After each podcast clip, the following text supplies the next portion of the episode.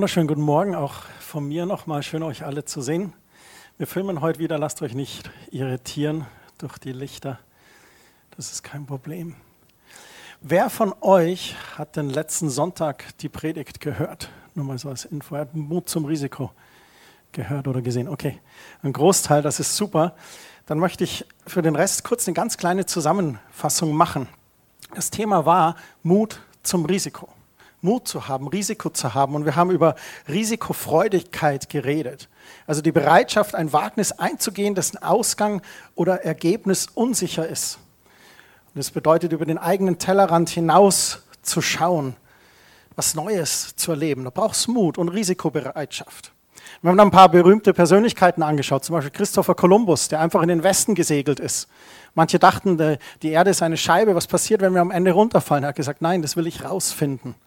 Und er hat sich auf den Weg gemacht und Amerika entdeckt. Oder Marie Curie, die polnisch-französische ähm, Radiologin, die diesen Begriff eigentlich erfunden hat. Sie hat sich mit radioaktiven Elementen auseinandergesetzt und sie hat das Röntgen erfunden. Sie hat im Krieg mobile Röntgenstationen an die Front geschickt. Und wir können ihr verdanken, dass wir bei Knochenbrüchen nicht mehr verbluten oder sterben, sondern dass wir da repariert, geheilt werden, Genesung erfahren dürfen. So stark. Oder Martin Luther King, Dr. Martin Luther King aus USA, der sich gegen Rassismus eingesetzt hat, der aufgestanden ist, der sogar sein Leben dafür gelassen hat. Und viele andere Personen sind Risiken eingegangen, damit wir heute ein besseres Leben haben. Und dann haben wir in die Bibel geschaut. Und grundsätzlich ist zu sagen, dass Menschen in den Geschichten der Bibel dann Risiken eingegangen sind, wenn Gott gesprochen hatte. Gott sprach zu Mose so und Gott sprach das oder er gab Josef einen Traum oder er sagte Paulus das oder er sprach zu Petrus das oder zu Philippus. Und sie sind dann Gottes Stimme gefolgt. Aber da gehörte Mut dazu, ein Risiko einzugehen, das Unbekannte. Wir haben dann auch gesehen in ein paar Geschichten in der Bibel, zum Beispiel im Gleichnis der Talente. Die einen haben mit ihren Talenten gehaushaltet, gewirtschaftet, die haben Frucht erlebt, die sind das Risiko eingegangen, aber einer, der hat es versteckt und vergraben. Und von dem wurde sogar das genommen. Wir haben gesehen, es gibt risikofreudige Menschen oder risikovermeidende Menschen. Und wenn Gott spricht und du vertraust dem und du gehst das Risiko mit Gottes Hilfe ein, dann liegt da eigentlich immer Frucht und Segen dahinter. Was hat den dritten Diener gestoppt? Angst. Wir haben festgestellt, Angst ist ein ganz schlechter Ratgeber. Weil Angst möchte uns immer einschränken, Angst möchte uns lähmen und Angst will immer, dass wir den sicheren Weg gehen oder gar nicht erst losgehen oder vielleicht sogar einen Schritt zurückgehen. Wir haben dann gesehen, dass Petrus auf dem Wasser gegangen ist. Und er ist einmal gesunken, aber dann zweimal auf dem Wasser gegangen. Er ist erst gegangen, hat den Schritt rausgewagt, raus aus dem sicheren Boot und dann aber begann er zu sinken, als er auf die Umstände geschaut hat. Was machte er? Er öffnete der Angst die Tür und er schrie Hilfe und Jesus kam und hat ihm geholfen, nahm ihn bei der Hand und sie gingen gemeinsam auf dem Wasser zurück. Das zeigt uns eine ganz wichtige Lektion. Jesus ist mit uns auf dem Weg. Wenn wir uns raus aufs Wasser wagen, ist Jesus bei uns. Und wenn was schief läuft oder was schief geht, Herausforderungen, Probleme kommen, dann nimmt er uns an der Hand und zieht uns hoch. Wir haben gesagt, es benötigt Mut, der Stimme Gottes und auch seiner eigenen Berufung zu folgen, aber wir dürfen vertrauen, dass Gott mit uns ist und dass er uns auch versorgt. Wir haben es gesehen bei der Speisung der 5000. Was sollen wir jetzt machen? So viele Leute und wir haben nicht genügend Geld. Und Jesus sagte, was habt ihr? Und sie sagten, zwei Brote und fünf Fische. Und dann hat er das genommen, gedankt. Und das Wunder begann. Es war so viel übrig, dass sogar zwölf Körbe übrig blieben. Was für eine erstaunliche Geschichte. Gott versorgt, wenn wir uns auf den Weg machen mit ihm. Schlussendlich haben wir gesagt, was ist, wenn es gar nicht so sehr darum geht, was Gott dir geben kann, sondern darum, was Gott durch dich tun kann den Horizont zu weitern. Nicht nur auf sich selbst zu schauen, me, myself and I. Was bringt mir das? Was kann mir diese Gemeinde geben? Was, was bringt mir dieses Kurs? Was bringt mir dieses Seminar? Was bringt mir mein Arbeitsplatz? Was kann mein Arbeitgeber für mich tun? Was bringt mir diese Beziehung? Was bringt mich weiter, höher, schneller? Aber es geht gar nicht so sehr um uns selbst, sondern es geht darum, was kann Gott durch dich tun. Und wenn Gott dir seinen Willen für dein Leben offenbart, deine Berufung dir offenbart, dann geht es immer darum, wie kann Gott durch dich Menschenleben berühren. Auf dem Weg segnet er dich. Das sind zwei Dinge, die gehen Hand in Hand. Er segnet dich und die, denen du begegnest. Heute wollen wir auf Jesus schauen. Warum? Weil im Hebräerbrief 12, Vers 2 heißt es, dass Jesus der Anfänger und Vollender unseres Glaubens ist. Wir sollen auf ihn schauen und sehen, wie es er gemacht hat. Und der Anfänger und Vollender unseres Glaubens, Glauben bedeutet ja Gott zu vertrauen. Gott zu vertrauen, dass er gesagt hat und das erfüllt, was er gesagt hat. Gott zu vertrauen, dass das der Wille für mein Leben ist und diesem Willen zu folgen. Und Gott auch zu vertrauen, dass wenn ich diesem Willen folge, dass er versorgt auf dem Weg. Vertrauen, um Gottes Willen zu gehen, zu gehen.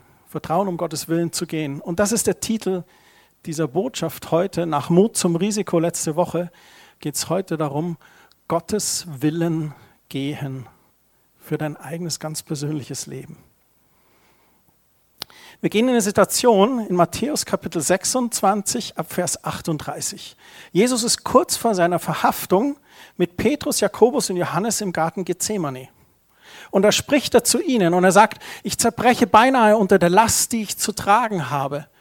In einer anderen Übersetzung heißt es, ich bin tief betrübt, ist meine Seele bis zum Tod. Und er sagt zu ihnen, bleib bei mir und wacht mit mir. Jesus ging ein paar Schritte weiter. Er warf sich nieder und betete, mein Vater, wenn es möglich ist, so bewahre mich vor diesem Leiden, aber nicht was ich will, sondern was du willst, das soll geschehen. Jesus wusste, was kommen würde.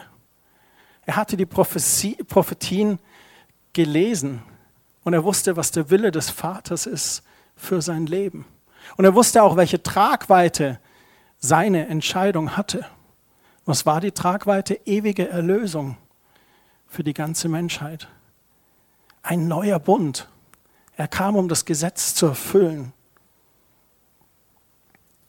Und der Sohn Gottes sagt hier, ich zerbrech beinahe unter der Last, die ich zu tragen habe. Ich weiß nicht, ob wir das überhaupt nachempfinden können. Kennen wir solche Zerbrochenheit, wo wir denken, jetzt gibt es keinen Ausweg mehr, wie geht es jetzt hier weiter? Ich stehe an der Wand. Oder die Verzweiflung bei einer Entscheidung, die dir all deinen Mut abverlangt. Und ich denke mir dann manchmal, dass wir eigentlich jeden Tag sehr viel Mut haben. Wir haben Mut, aufzustehen und uns dem Tag zu stellen. Wir könnten ja auch einfach aufgeben.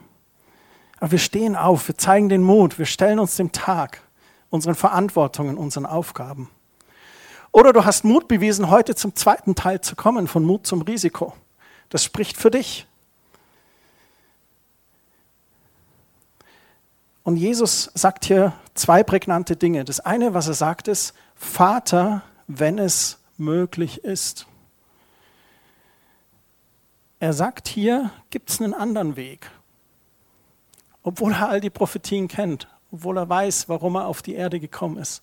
Trotz alledem, in dieser Stunde sagt er, Vater, wenn es möglich ist, gibt es was anderes. Und ich glaube, er kann das so ganz ehrlich zu seinem Vater sagen. Er nutzt hier übrigens auch diese Anrede Abba, Papi, diese Koseform. Ich glaube, er kann das tun, weil er eine ganz enge, intime, vertrauensvolle Beziehung zum Vater hat. Ich stelle gar nicht in Frage, dass Jesus den Willen des Vaters gehen möchte, aber er sagt, hey, gibt es noch eine andere Möglichkeit? Und ich glaube, wenn wir diese intime Vertrautheit haben mit unserem Vater, mit unserem Gott, mit Jesus, dann können wir genauso auch, wenn er uns Dinge zeigt in unserem Leben oder wenn er uns seinen Willen offenbart, dann können wir auch sagen, okay, gut, aber das ist jetzt echt groß. Gott, gibt es noch einen anderen Weg oder dergleichen? Wir können mit Gott im Dialog sein.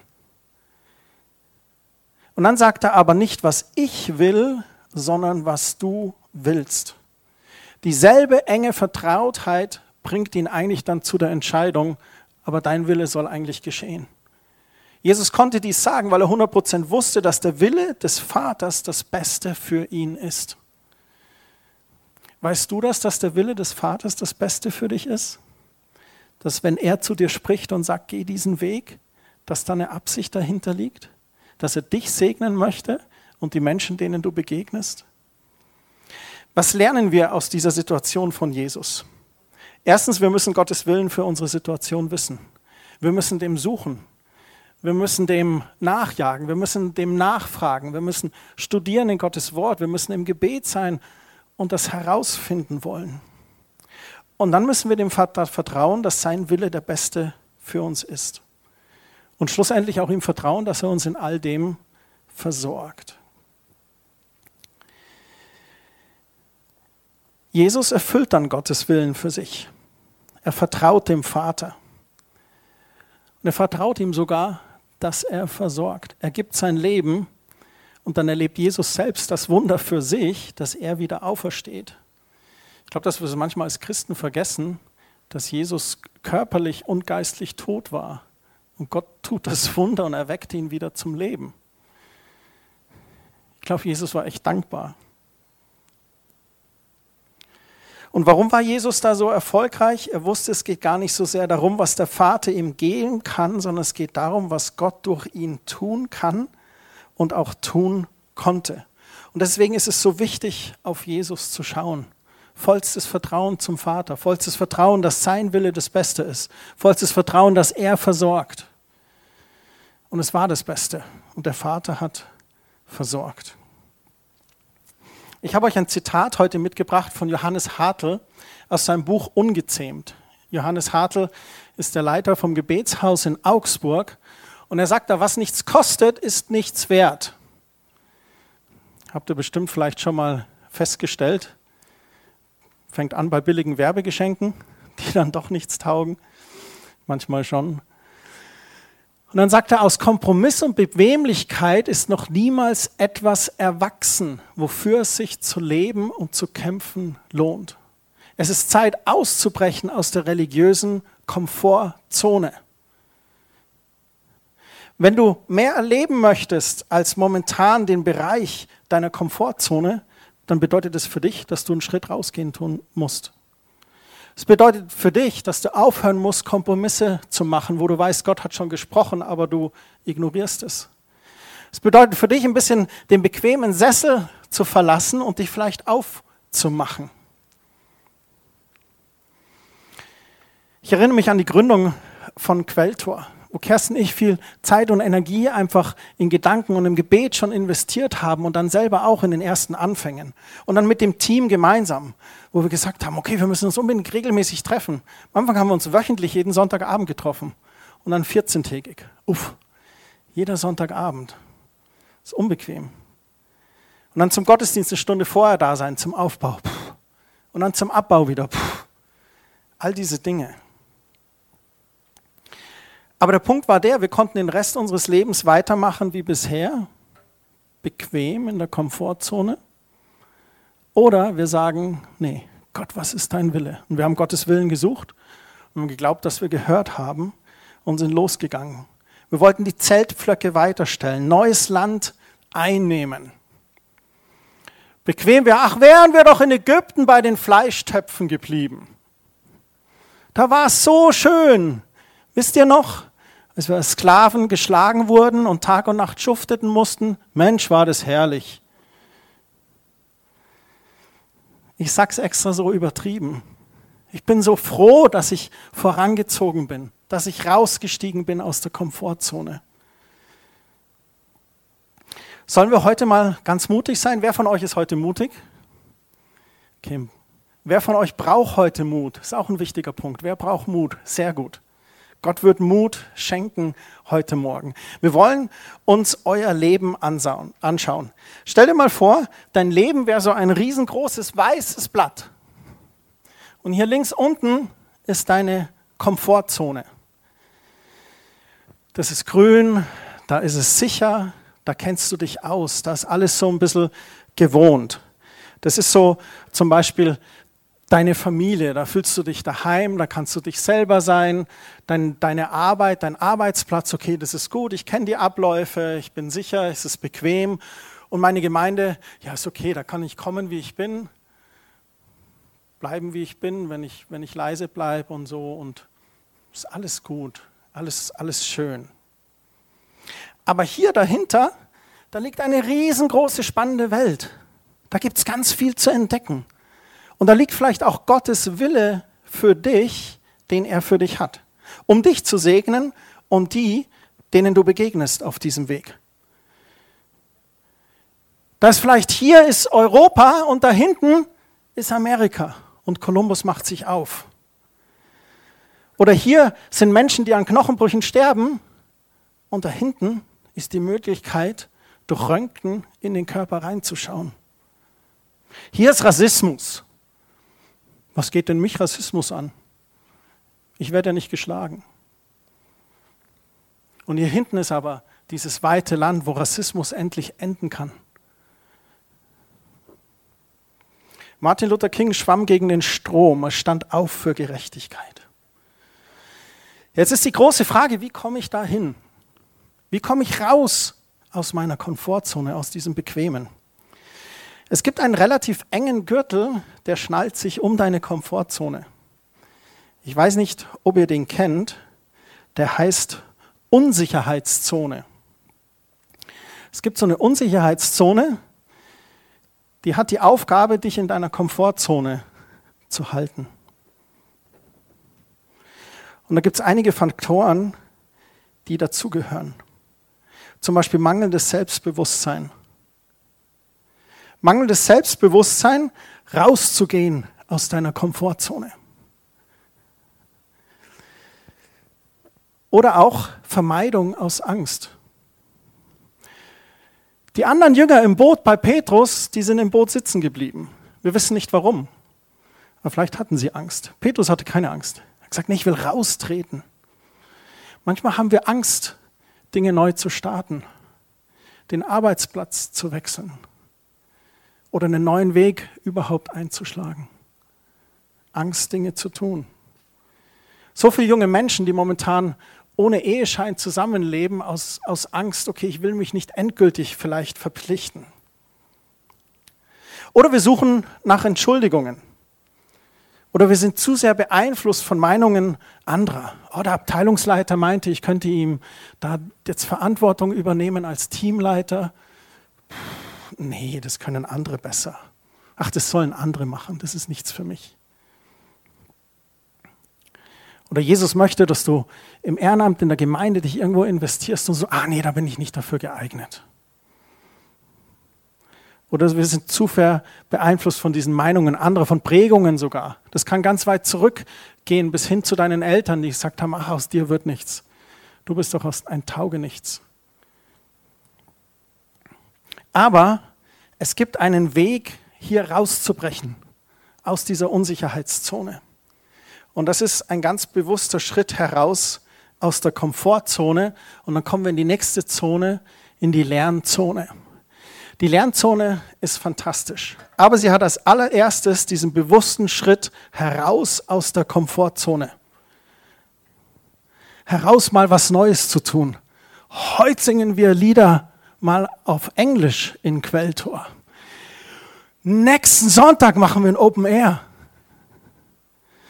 Und übernächsten Sonntag predigt die Jugend. Einer freut sich. Merkt ihr was? Wenn wir was Neues erleben wollen, müssen wir das Alte loslassen. Wenn du aus dieser Komfortzone raus willst, dann musst du einen bewussten Schritt nach vorne tun. Du musst raus. Du musst raussteigen aus dem Boot. Du musst in den Westen lossägen wie Kolumbus. Du musst einfach mal einen friedvollen Protest gegen Rassismus machen, wenn du was ändern möchtest. In der Lernzone ist es dann auch so, dass wir uns Herausforderungen und Problemen stellen. Dass wir uns ganz bewusst mal auf was Neues einlassen. Was Neues lernen. Wir erwerben neue Fähigkeiten. Und was wir eigentlich machen, ist dieses Learning by Doing. Wir lernen durchs Tun. Angenommen, der Abteilungsleiter kommt tatsächlich zu dir und sagt, du, ich gehe bald in Rente, ich brauche einen Nachfolger, willst du mal so vier Wochen neben mir herlaufen, ich sehe Potenzial in dir. Das war jetzt ein 30-Minuten-Gespräch, das habe ich jetzt auf einen Satz kurz runtergebrochen. Aber ihr könnt mir folgen, ne? Und jetzt stehst du da und denkst, okay, Komfortzone sagt, hm, nee, Verantwortung und oh, das bedeutet mehr Stunden, okay, bisschen mehr Geld, aber nee. Der andere, der das gemacht hat, der war ganz gestresst und hat im Burnout geendet, ich weiß nicht. Angst, Entschuldigungen, Meinungen anderer, mangelndes Selbstbewusstsein. Oder du sagst, oh ja, hey, da ist jemand, der sieht Potenzial in mir. Gott, was sollen wir tun? Und dann suchst du Gott im Gebet und fragst ihn. Und dann gibt vielleicht Gott das okay. Jemand hat noch einen Eindruck für dich. Du liest eine Bibelstelle, die das bestätigt. Du gehst am nächsten Sonntag in den Gottesdienst und du denkst, der Prediger predigt ja nur für dein Leben gerade. Und du sagst, okay, ich glaube, das ist Gottes Wille und du wachst es. Und du gehst einen Schritt raus und du läufst mit ihm mit. Und er nimmt dich an der Hand. Und auf einmal sind ganz neue Dinge, neue Herausforderungen, Probleme. Aber er ist da, er hilft dir. Und Gott hilft dir. Und der Geist Gottes hilft dir und leitet dich. Und auf einmal lernst du neue Fähigkeiten. Lernen durchs Tun, Learning by Doing. Und dann auf einmal bist du rausgetreten. Und dann kommst du von der Lernzone schlussendlich in die Wachstumszone. Tada! Du bist der neue Abteilungsleiter. Aber es hat was gekostet. Mut zum Risiko, raustreten aus der Komfortzone, sich den Ängsten zu stellen, mal ein bisschen aufs Wasser zu gehen, Gottes Willen zu suchen, Gottes Willen zu folgen. Und die Wachstumszone, die ist fantastisch. fantastisch. hier hellblau, ist Himmel auf Erden, wenn du dann endlich ankommst. Was erlebst du da? Du erreichst auf einmal neue Ziele. Du erlebst vielleicht die Füllung, Erfüllung von Träumen. Du findest auch deinen Sinn fürs Leben. Das ist ein ganz wichtiger Punkt, auch bei Gottes Willen zu gehen. Wenn wir Gottes Willen für unser Leben erkennen, diese maßgeschneiderte Berufung, die er für dich ganz persönlich hat, dann ist es so fantastisch, weil du dann ganz erfüllt lebst im Sinn deines Lebens und erlebst eigentlich die Fülle, von der Gott in seinem Wort spricht. Ein von Gott erfülltes Leben. Und das alles aber nur, wenn du dich raustraust. Wenn du sagst, okay, ich packe das an. Um euch praktisch zu helfen, habe ich euch ein paar Schritte noch mitgebracht. Der erste Schritt ist, triffe eine Entscheidung, seinem Willen zu 100 Prozent zu folgen. Ich glaube, es ist ganz wichtig, dass diese Entscheidung, folge ich Gottes Willen für mein Leben oder nicht, dass die von vornherein für dich ganz klar ist. Das sollte ein festes Fundament in deinem Leben sein. Vielleicht sagst du auch, ah nee, nur so 60 Prozent oder vielleicht 70 Prozent, aber in die 30 Prozent, da lasse ich Gott nicht reinpfuschen. Überleg das. Nimm das mit in dein Gebet und triff jetzt schon, auch gerade als junger Mensch, empfehle ich das, dir jetzt schon Gedanken zu machen, will ich wirklich, dass Jesus König in meinem Leben ist? Will ich ihm wirklich die 100% anvertrauen? Weil im Eifer des Gefechts ist weder Zeit noch Energie, sich mit dieser Frage auseinanderzusetzen. Wenn dann auf einmal der Sturm tobt und du auf dem Wasser bist oder wenn sich die Möglichkeit ergibt oder wenn der Chef sagt, hey so und so, was ist dann? Deswegen setz dich vorher mit dieser Frage auseinander. Das zweite, bitte den Vater, dass sein Wille in deinem Leben geschieht. Das ist so was Banales, Praktisches eigentlich. Aber wann hast du das letzte Mal äh, gebetet, Vater, lass deinen Willen in meinem Leben geschehen? Wann hast du das das letzte Mal bewusst gebetet? Ich glaube, wir haben diese Herzenshaltung immer oder wir, sind, wir haben eine gewisse Bereitschaft dafür. Aber das ins tägliche Gebet einzubauen und wenn wir früh aufstehen und sagen, Vater, ich bete, dass dein Wille geschieht heute in meinem Leben. Wenn es stürmisch wird, danke ich dir, dass deine Hand mich trägt und leitet und führt. Wenn es knapp wird, danke ich dir, dass du mich versorgst. Aber danke, dass du heute mich segnest und die Menschen, denen ich begegne. Wie im Himmel so auf Erden hat Jesus uns beim Beten gelehrt. Johannes sagt was ganz Interessantes in Johannes 3, Vers 30. Christus soll immer wichtiger werden und ich will immer mehr in den Hintergrund treten. Er hatte eine Sehnsucht, dass er seinen Willen erfüllt. Dann das dritte, bitte den Vater, dass er dich durch die Stimme des Heiligen Geistes leitet. In Johannes 10 ist diese Geschichte, wo Jesus über den guten Hirten spricht und dass seine Schafe seine Stimme hören. Jesus hat uns das versprochen, dass wir die Stimme des Hirten hören werden. Wir müssen sie nur kennenlernen, lernen ihr zu vertrauen. Und seine Stimme ist die Stimme des Heiligen Geistes. Dazu ist es wichtig, im Gebet und in Gottes Wort Zeit zu nehmen. Manchmal sagen Leute, ich kenne Gottes Willen nicht. Nun, Gottes Willen ist als erstes offenbart in seinem Wort. Da steht ganz viel, was Jesus gesagt hat und was der Vater gesagt hat. Und wenn wir in Gottes Wort sind, wenn wir Gottes Wort in unserem Herzen, in unseren Gedanken haben, dann wissen wir zu 95 Prozent, was sein Wille ist. Die anderen 5 Prozent sind dann die spezifischen Situationen. Soll ich den Job wechseln oder nicht? Soll ich mich verloben oder nicht? Soll ich das Ehrenamt in der Gemeinde anfangen oder nicht? Soll ich eine Gemeinde gründen in Ungarn oder nicht? Soll ich alles verkaufen, nach Grönland gehen oder nicht? Da ist es dann wichtig, persönlich Gottes Stimme zu hören. Aber grundsätzlich spricht er hauptsächlich durch sein Wort. Und je mehr Wort und je mehr Wort Gottes, desto klarer wirst du Gottes Stimme auch hören. Und du musst lernen, still zu werden. Ich habe ein kleines Wortspiel für euch. Es ist wichtig, nicht zu sagen, ja, aber Vater und dann all die Entschuldigungen, sondern lieber zu sagen, ja, aber, Vater. Nicht ja, aber. Ja, aber wenn das passiert, ja, aber wenn das, ja, aber, ja, aber, aber, aber, aber. Versuch's mal mit ja, aber. Lieber Vater, Papi, dem ich vertraue, der mich versorgt, der es gut meint mit mir. Und wenn du Gottes Willen erkennen möchtest, dann musst du auch unvoreingenommen hören. Also so hören, dass du nicht nur das hörst, was du hören willst. Manchmal Gespräche mit Leuten und die suchen einen Rat. Und dann sagst du was und du merkst schon an den Augen, okay, das gefällt ihnen nicht. Sie sind gekommen, um selektiv zu hören. Eigentlich sind sie gekommen, um eine Bestätigung zu haben für das, was sie wollen. Aber es ist so wichtig, mit offenem Herzen zu hören weit zu hören, damit Gott auch wirklich sprechen kann. Damit wir nicht nur das hören, was wir hören wollen. Das vierte, wieder ein Gebet. Bitte den Vater um Mut. Wenn du vorhin deine Hand hochgehalten hast und hast gesagt, ich brauche Mut, dann bitte ihn täglich darum. Sag, Vater, ich brauche Mut. Es benötigt Mut, diesen Bereich der Möglichkeiten zu erleben, diese Wachstumszone. Es kann auch unbequem werden. Aber Gott schenkt dir Mut. Gott schenkt dir Mut, auf dem Wasser zu gehen. Philippa 2, Vers 13, da heißt es, dass Gott das Wollen und das Vollbringen in uns bewirkt. Hättest du mich vor 15 Jahren gefragt, dann wäre Gemeindegründung das Letzte gewesen, was ich hätte tun wollen. Und wir kamen dann in eine besondere Situation in unserem Leben und haben Gottes Willen gesucht. Und dann hatten wir den Eindruck, Gemeinde zu gründen. Das hat mich unheimlich viel gekostet. Ich wollte das überhaupt nicht.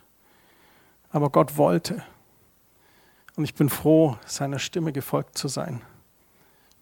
Und froh, eine wunderbare Frau zu haben, die mich da auch ermutigt hat. Das bringt mich zum nächsten Punkt, Punkt 5. Geh nicht alleine. Es gibt dieses Sprichwort, was man Afrika zuspricht, ein afrikanisches Sprichwort, wenn du schnell gehen möchtest, dann geh alleine wenn du weit kommen möchtest, dann geh zusammen. Das ist ein ganz, ganz wichtiger Punkt für mich. Je größer die Aufgabe, desto wichtiger ist ein gutes Team, mit dem du gehst. Ein Team wird durch Einheit den Willen Gottes erkennen. Wenn ein Team den Willen Gottes sucht für eine größere Aufgabe und sie sind sich eins, dann kannst du dir sicher sein, dass da wirklich ein Reden Gottes ist, außer das ganze Team ist blind oder hört voreingenommen. Aber es ist ein ganz wichtiger Punkt, der auch dem Selbstschutz dient. Ein Heiliger Geist, ein Reden, ein Wille. Und das ist auch was, was mir jetzt in der letzten Zeit, in dieser Corona-Phase, in den Lockdowns aufgefallen ist, wo Menschen sich eingeigelt oder isoliert haben, ähm, hat es mich ein bisschen traurig gemacht, wie manche Christen auf einmal in komische Fahrwasser geraten sind. Wo ich dachte, okay, vorher haben sie auf Instagram oder auf WhatsApp über Jesus gepostet oder über Leben und so weiter. Und auf einmal posten sie nur noch Corona-Waren. Oder auf einmal endlos sich verstrickt in irgendwelchen endzeitlichen YouTube-Videos und dergleichen. Und was ich damit sagen möchte, ist, dass wenn du alleine bist und du alleine und Gott, dann kannst du echt auf komische Ideen kommen. Deswegen warnt der Hebräerbrief auch, verpasst nicht die Versammlung der Heiligen.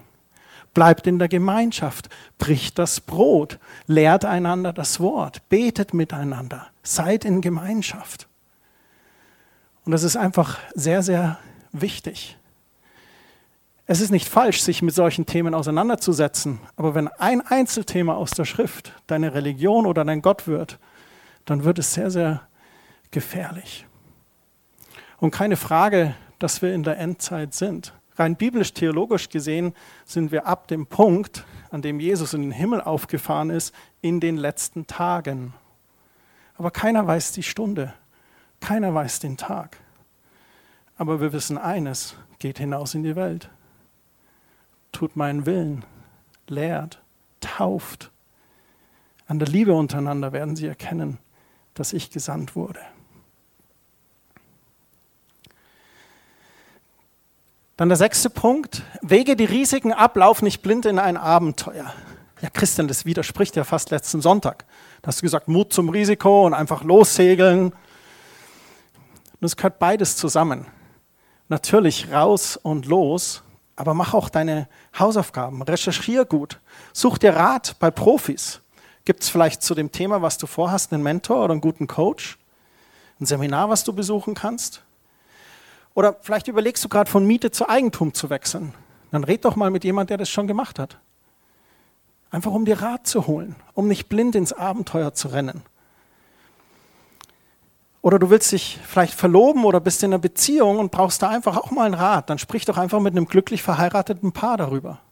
Wir hatten das erst letzte Woche, da war ein junger Mann bei uns, der jetzt eine Beziehung hat und es war so cool. Hat einfach davon erzählt, wie sie sich kennengelernt haben und was jetzt vielleicht so los ist und wie das denn bei uns war und was ist eigentlich wichtig in so einer Beziehung. Wie habt ihr das gemacht? Fand ich klasse.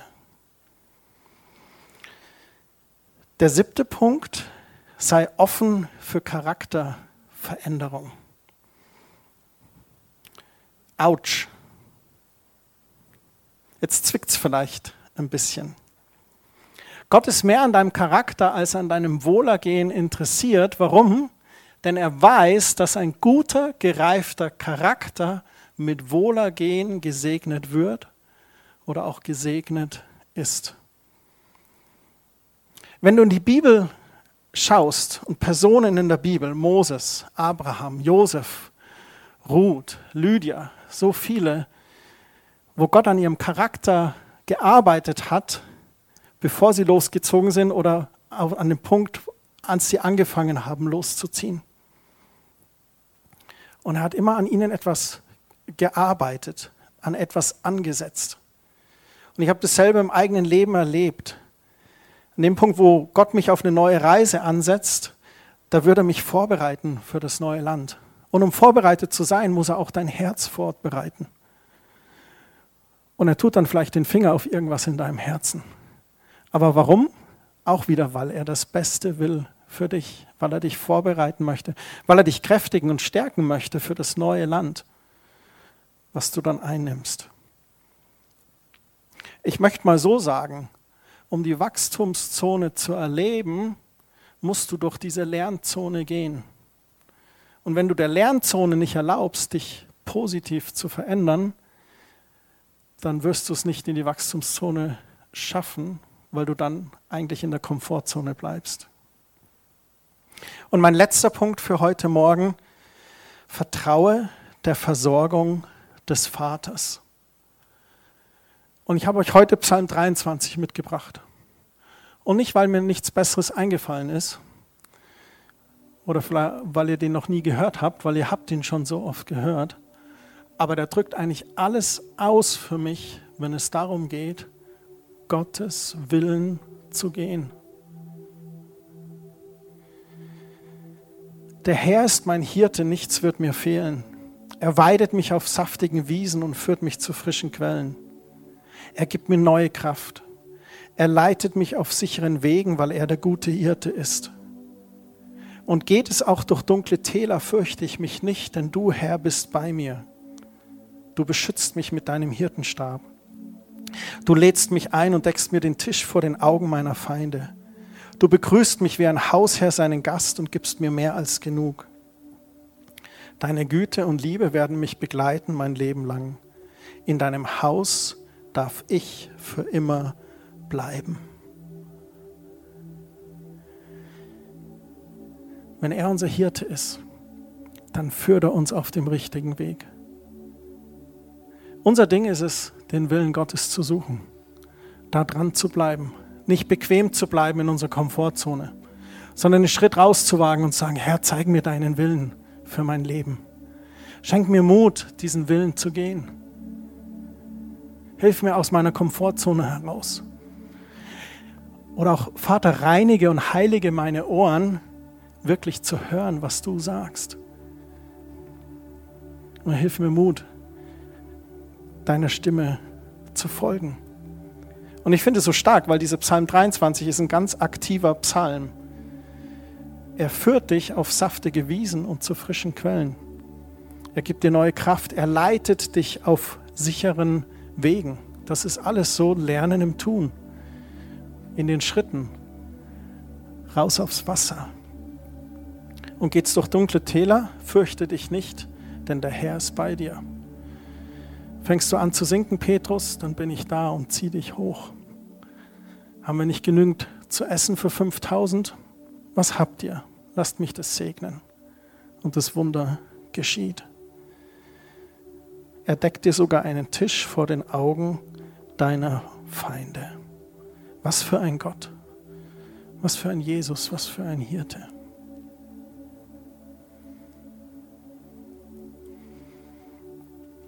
Ich habe noch einen letzten persönlichen Punkt, den ich im Eindruck bekommen hatte im Gebet. In Jesaja 55, Vers 7, da heißt es: Hast du dich gegen Gott aufgelehnt? Bist du eigene Wege gegangen und eigenen Plänen gefolgt?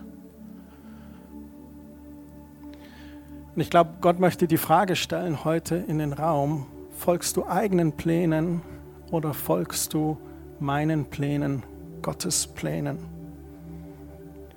Dann heißt es hier in Jesaja 45, Vers 7, dann hör auf damit, kehr deinem alten Leben den Rücken und komm zum Herrn, er wird sich über dich erbarmen. Unser Gott vergibt uns, was auch immer wir getan haben. Wenn es dich betrifft, dann weißt du das jetzt auch, weil es dich im Herzen trifft. Und wenn du Gottes Willen eigentlich für dein Leben kennst, aber du bist dem nicht gefolgt, dann tu heute Morgen Buße. Nutz die Gelegenheit, ihm zu sagen, vergib mir. Ich möchte deinem Willen zu 100 Prozent nachfolgen. Wir möchten abschließend noch ein Lied singen. Das heißt Your Nature, dein Wesen oder dein Charakter, Herr. Und das Lied handelt darüber, dass es diese dürren Orte in unserem Leben gibt oder die dunklen Orte. Und dass Gott aber dort Licht und Leben hinbringen möchte. Dass er zerbrochenen Herzen Freude wiederbringen kann. Und es spricht darüber, dass es keine Wüste gibt, die Gottes Strom nicht erreichen kann. Oder keine Ruine gibt, die Gott nicht wieder aufbauen kann. Und es heißt auch darüber, dass Gott die Jahre oder die Zeit wiederherstellen kann, die deine eigene Scham oder Sünde dir gestohlen hat. Und Gott möchte dir da Vergebung zusprechen und dir sagen, heute ist der Tag, wo sich Dinge ändern. Und in der Bridge heißt es dann, du unfruchtbare Frau, sing zu Gott. Du zerbrochener Mann, sing zu Gott. Heb deine Arme zu Gott und glaube daran, dass es ein verheißenes Land für dich gibt. Brich aus dieser Enttäuschung heraus. Brich heraus aus deiner Hoffnungslosigkeit. Strecke deine Arme zum Herrn und glaube daran, er hat ein verheißenes Land für dich.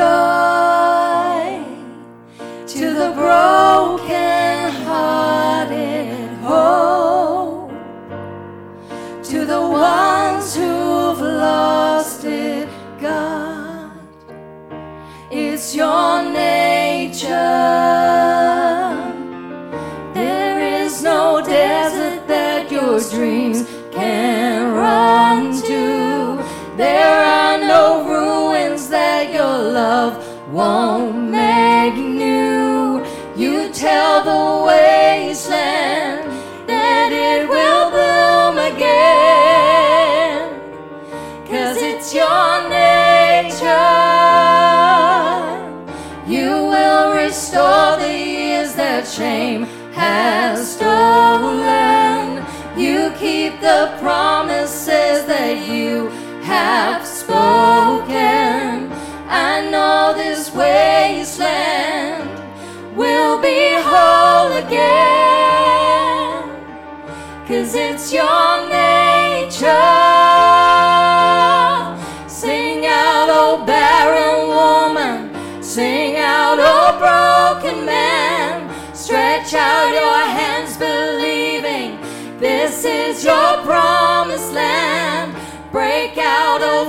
disappointment.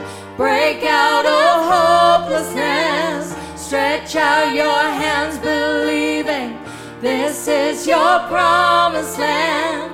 Bring out, O barren woman. Sing out, O broken man. Stretch out your hands, believing this is your promised land.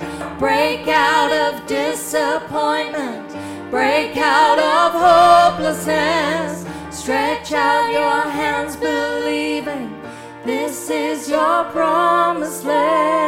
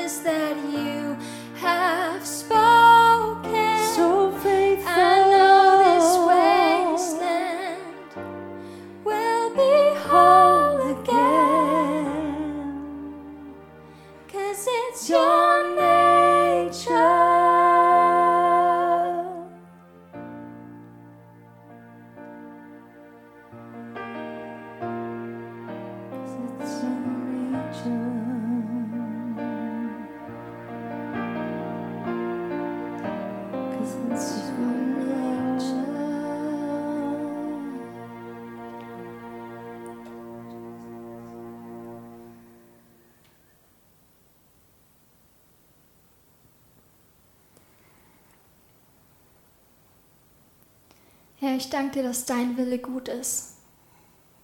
Ich danke dir, dass du ein liebevoller Vater bist, der es immer gut mit uns meint.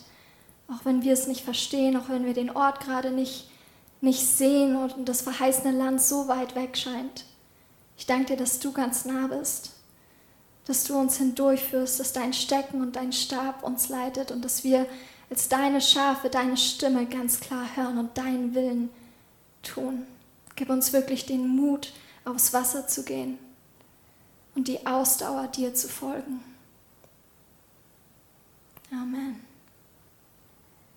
Oh Mann.